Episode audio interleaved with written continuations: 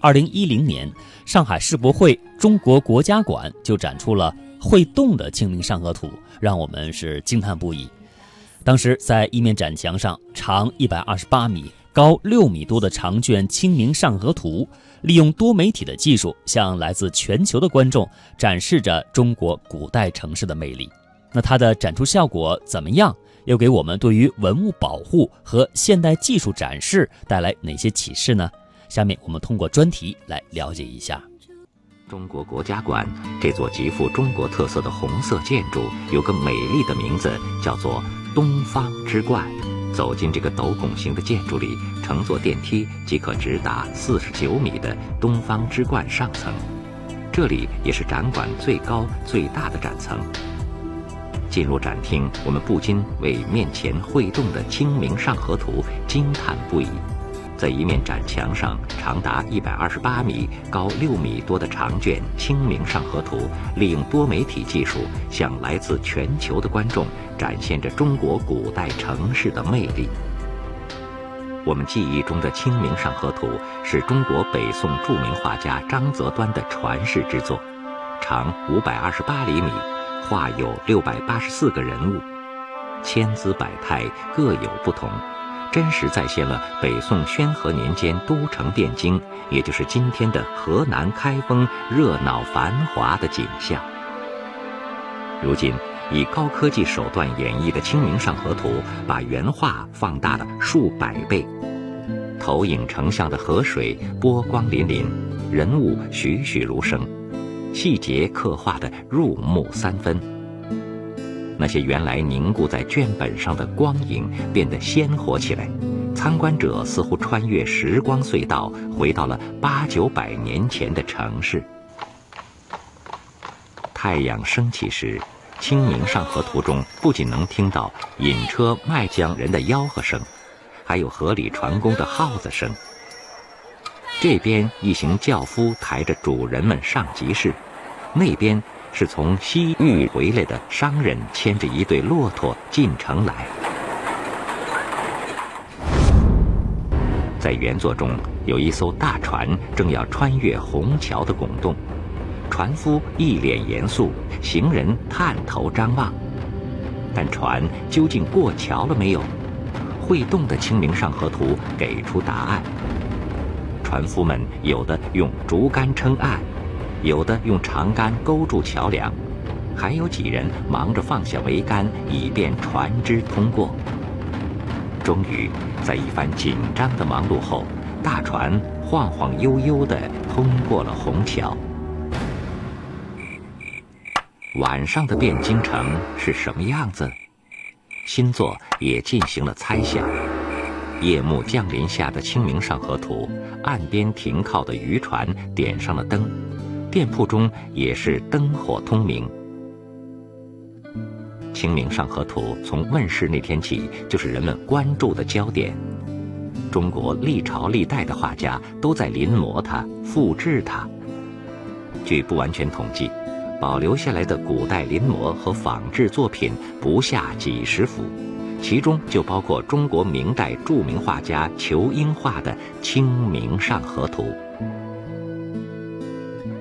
这件珍藏在辽宁省博物馆、平日不轻易示人的明代球本《清明上河图》也受到邀请，出现在中国馆的智慧长河展中。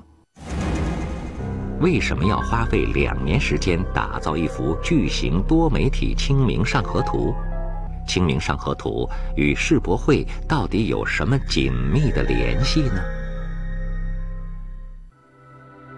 明代画家仇英所绘的《清明上河图》比张择端本长近一倍，高零点三米，是历代宋本张择端《清明上河图》临仿本中的精品。据专家分析，仇英在创作时很可能参照了张择端的构图形式，但细微处体现的则是明代苏州城的社会生活情景。仇英所描绘的明代苏州市井生活的繁华程度，已经远远超过了宋代，从一个侧面反映了中国历史上城市的发展变迁。除了九本《清明上河图》外，辽宁省博物馆另一件国家一级文物《姑苏繁华图》，在城市足迹馆的街城叠影展中亮相。清代宫廷画家徐阳，为了消解乾隆皇帝对苏州城的相思之情，创作出《姑苏繁华图》，以便乾隆能随时欣赏到苏州这座城市的繁华美景。画作长一千二百四十一厘米。是张择端《清明上河图》的两倍以上，将二百多年前乾隆时期最为繁盛的苏州城和江南的风物人情呈现在后世眼前。三幅描绘中国古代城市的作品齐聚上海，让参观者获得了一次视觉感受上的饕餮盛宴。这次聚首可以说与上海世博会备受世界瞩目的主题“城市让生活更美好”密切相关。城市让生活更美好，这个在几年前还看似无可争辩的客观事实，如今却已经成为许多人激烈论证的热门话题。随着城市化的速度越来越快，我们面临的问题越来越多。整座城市变得不堪负荷，每个人都有同样的疑问：什么样的城市让我们的生活更美好呢？在这些中国的画卷中，我们也许能找到答案。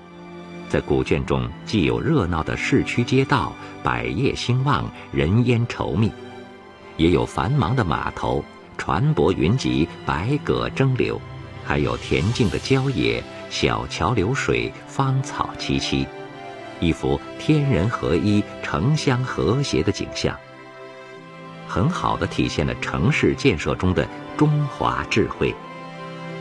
也许让城市中的人生活的更舒适惬意，与自然和谐共存，这才是人类始终在追求的一种状态，也是现代城市理应具有的一种内涵。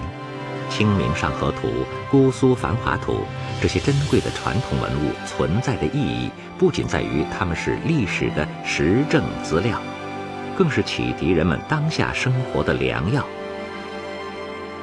他们穿越时空，给现代人以丰富而深刻的启迪，让人们的生活更加美好。